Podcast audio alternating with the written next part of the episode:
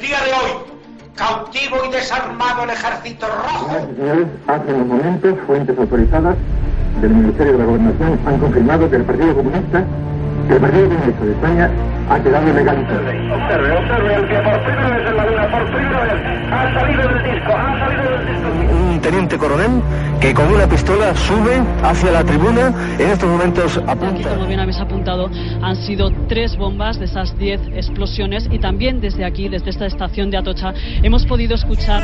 to-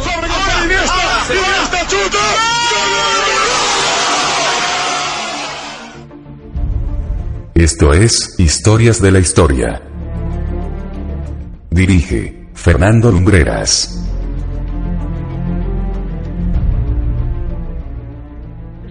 Ver las cosas así, cuando en realidad tendría que sentirme muy feliz ante la idea de un próximo matrimonio.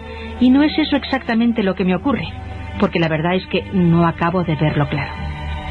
Por eso recurro a usted, señora, para que con su clara visión de las cosas me ayude a aclarar estas dudas que cada vez me preocupan más. Mi novio insiste en contraer matrimonio. Yo espero su respuesta y aprovecho esta oportunidad para saludarla con todo afecto.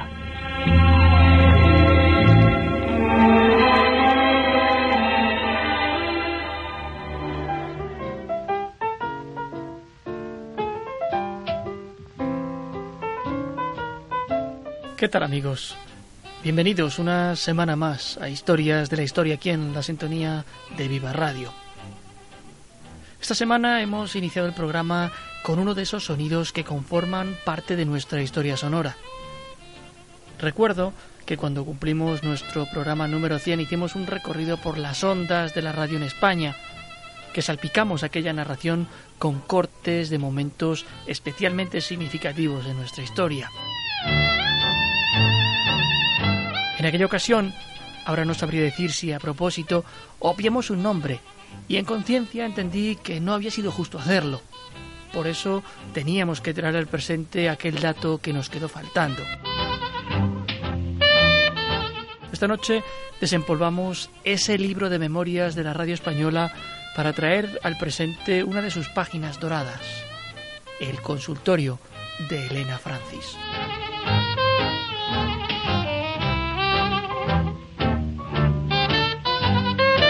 Mucho antes de programas como Hablar por Hablar o Encarna de Noche, antes de la emisión las 24 horas y de que las tecnologías implantaran nuevos modelos de comunicación, la radio se apoyaba en figuras emblemáticas. Voces que con exquisito castellano y muy buena dicción conformaban un mosaico de sonidos único. Pero por encima de los locutores, famosos como pueden ser hoy los grandes presentadores de televisión, tal vez, puede que más, estaban los programas.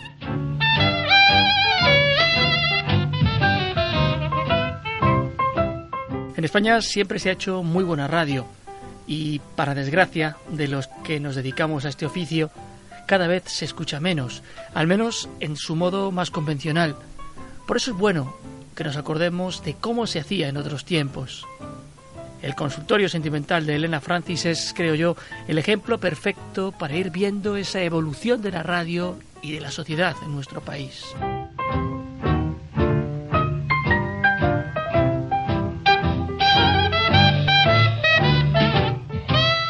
Allá por el año 1947, en este 2017 cumplimos su 70 aniversario, se asomó por las ondas un programa modesto pero bien intencionado. Si uno sintonizaba Radio Barcelona, se encontraba con este pequeño programa de testimonios, nacido con base a muchos factores. El modo de hacer radio cambió durante la década de 1940. Mientras España se resarcía de una guerra dolorosa y se hallaba a merced de un hoy rancio nacionalcatolicismo.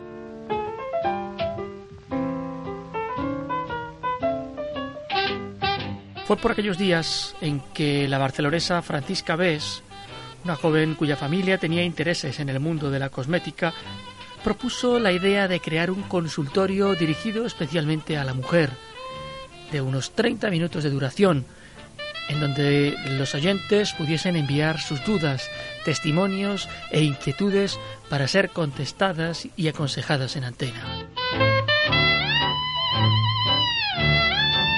Y es que si algo nos ha gustado en este país es saberlo todo de la vida de los demás. Y por supuesto, la fórmula fue un rotundo éxito. Consejos de belleza, de cocina, de jardinería, todos eran respondidos por una experta, una mujer de voz armoniosa, bien acompasada, de cadencia más bien lenta y timbre que hoy nos sonaría algo uniforme. Así era Elena Francis.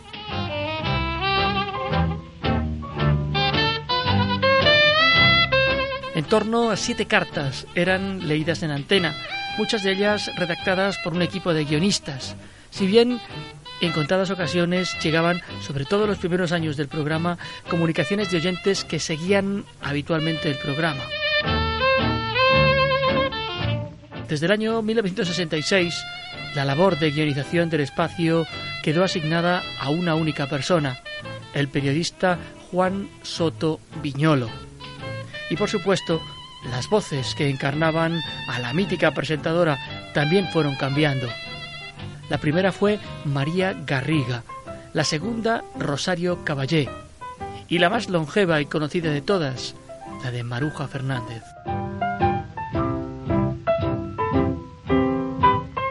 En efecto, amigos, no existía ninguna persona llamada Elena Francis. De hecho, el consultorio casi podríamos decir que inauguró una nueva manera de publicitar una firma comercial en un medio de comunicación en nuestro país. No existía Elena Francis, decía, pero sí existía un instituto de belleza Francis en Barcelona que patrocinaba, a veces de forma encubierta, aquel mítico programa.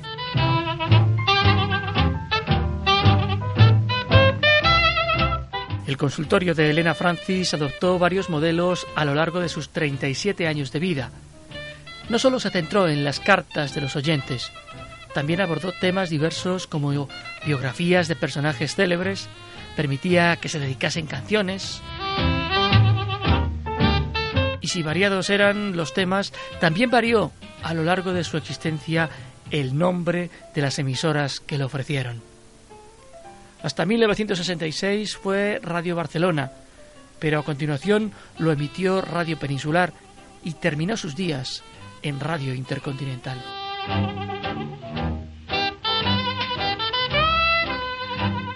En 1982, Gustavo Imbert publicaba un libro titulado Elena Francis, un consultorio para la transición.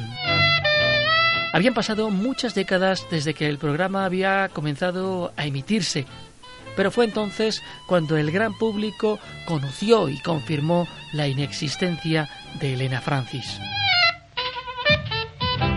El fenómeno social que el programa había representado en los años de la dictadura se desvaneció al revelarse la mentira mejor guardada de las ondas de España. Y es que hubo gente que creyó firmemente que la propia consultora era real. De hecho, hasta el último momento, los propios responsables del programa no hacían más que afirmar que el personaje de Elena existía. Decían, y cito palabras textuales, que no era posible hablar con ella porque seguía una estricta norma de no conceder entrevistas, pero alardeaban de su existencia e incluso se atrevían a especular sobre su edad, datándola entre 60 y 70 años.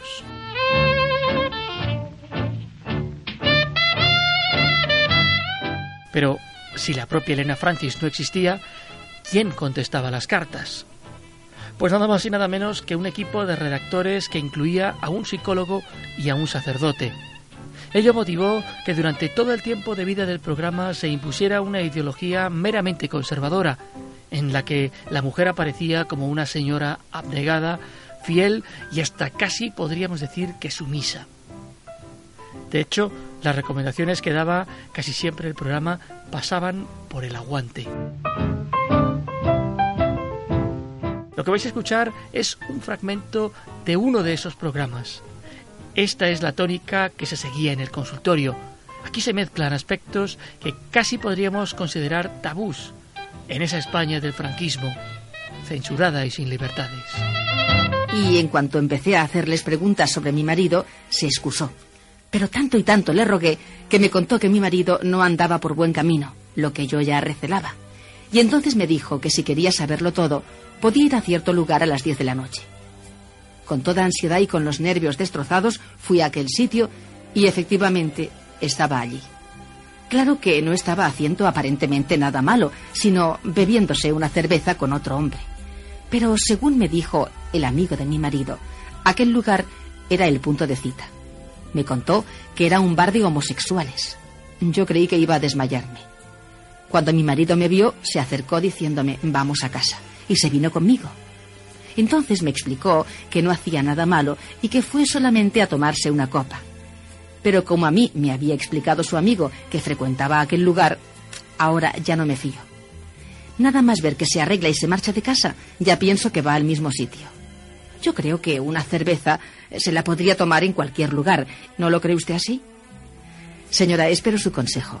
Yo ahora no sé si debo irme al cine como antes, o reprocharle todo lo que ha hecho, o callarme como si nada hubiera ocurrido. Así es que esperando su respuesta se despide de usted con sincero cariño, Loreto.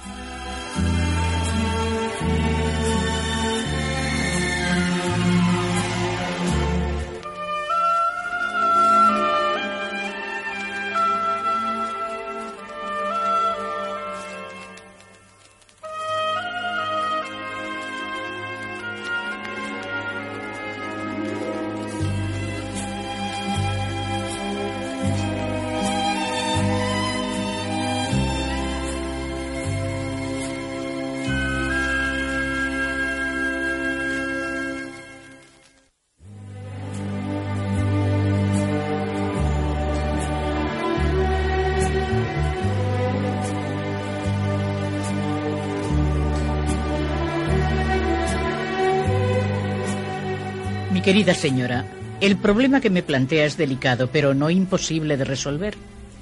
Usted tiene que tener mucho tacto y delicadeza para saber atraer a su marido de una forma amable y sin que él se dé cuenta. Ya tiene la certeza de que acude a ese bar de mala nota, puesto que le ha sorprendido en él.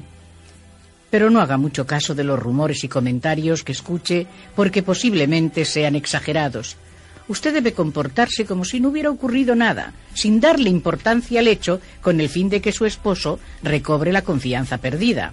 Así que extreme sus atenciones con él, pero de una forma normal, para que no advierta nada. Es decir, que debe crear a su alrededor un grato ambiente, para que él no tenga necesidad de irse a la calle.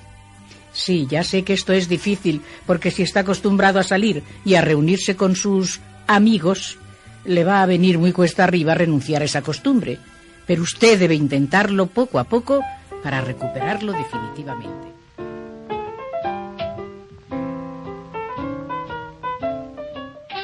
El consultorio de Elena Francis era encubierto un espacio para adoctrinar sobre las tesis y los postulados del franquismo, y tanto fue así que había, por supuesto, temas prohibidísimos que nunca se llegaron a tocar.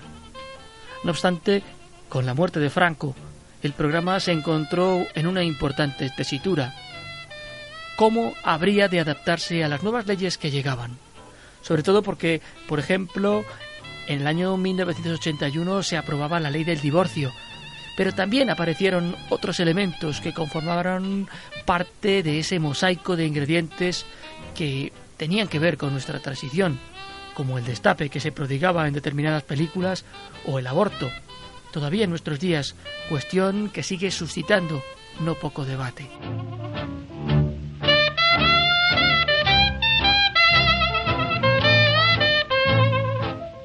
Ya en sus últimos años de vida, el programa sonaba algo rancio. La manera de hacer radio había dado un salto cualitativo desde la instauración de la democracia.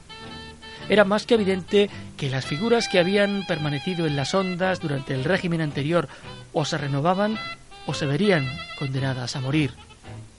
En el caso del consultorio de Elena Francis se eligió el segundo de estos caminos. Y así, el 31 de enero de 1984, el programa se despedía de las ondas. Y lo hacía así. Hola, amigas todas, oyentes, seguidoras asiduas de este consultorio que ha aglutinado generaciones a lo largo de sus muchos años de existencia en las ondas. Un cariñoso saludo para todas. Un saludo muy especial, porque el programa de hoy también va a ser muy especial.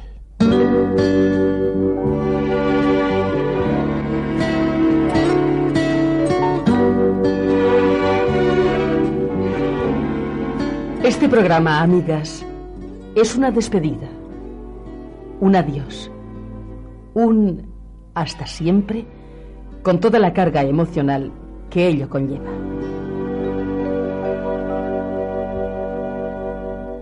Sí, Elena Francis se despide de nosotras. Elena Francis necesita descanso. Elena Francis nos deja.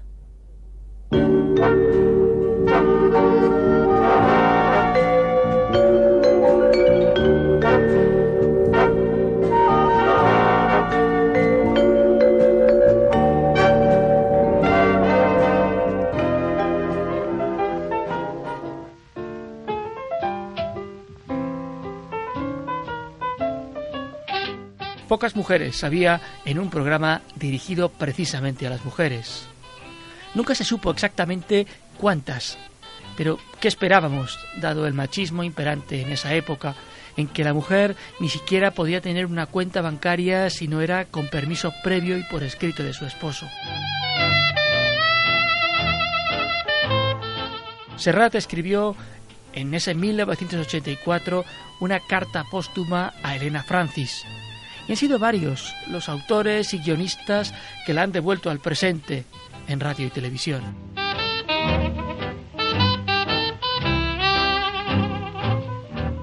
He aquí que un buen día de no hace demasiado tiempo, en una pequeña masía de la localidad barcelonesa de Cornellá, un equipo de técnicos del ayuntamiento realizó una inspección del edificio con la intención de rehabilitarlo y convertirlo en equipamiento municipal.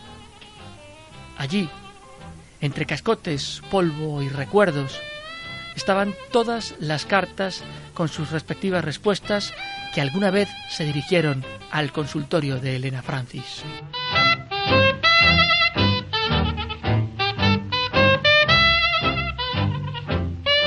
Las cartas estaban en un pésimo estado de conservación y después de un importante proceso de desinfección y restauración fueron ingresadas en el archivo comarcal del Bajo Llobregat. Lamentablemente, solo pudieron rescatarse cerca de unas 70.000, comprendidas entre los años 1951 y 1972. Criticado por unos, elogiado por otros, el consultorio de Elena Francis se convirtió en uno de los programas más escuchados de España durante décadas. Nuestra sociedad se fue intentando acomodar al presente con él, maquillando sus fantasmas. No en vano, todo se trataba de la promoción de un laboratorio de productos de belleza. 37 años en antena contemplan a este programa y una historia que hoy os hemos querido traer al presente aquí en Viva Radio con su sonido, con su esencia que esperamos haya quedado, al menos en parte, impresa en estos minutos mientras os contábamos sus detalles y sus aspectos más criticables. Nosotros regresaremos en siete días con un nuevo espacio. Hasta entonces, Recordad que podéis seguir escuchando todos los programas en el portal de Historias de la Historia y que tenemos un perfil en Flipboard con un montón de reseñas aparecidas en prensa, actualizado y prácticamente todos los días, repletas de historias, de misterio, de crónicas de nuestro paso por este planeta y de muchas cosas más.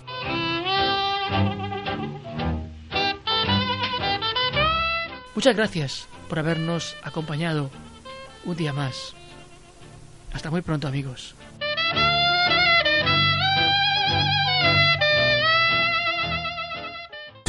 Viva Radio, tu radio de viva voz.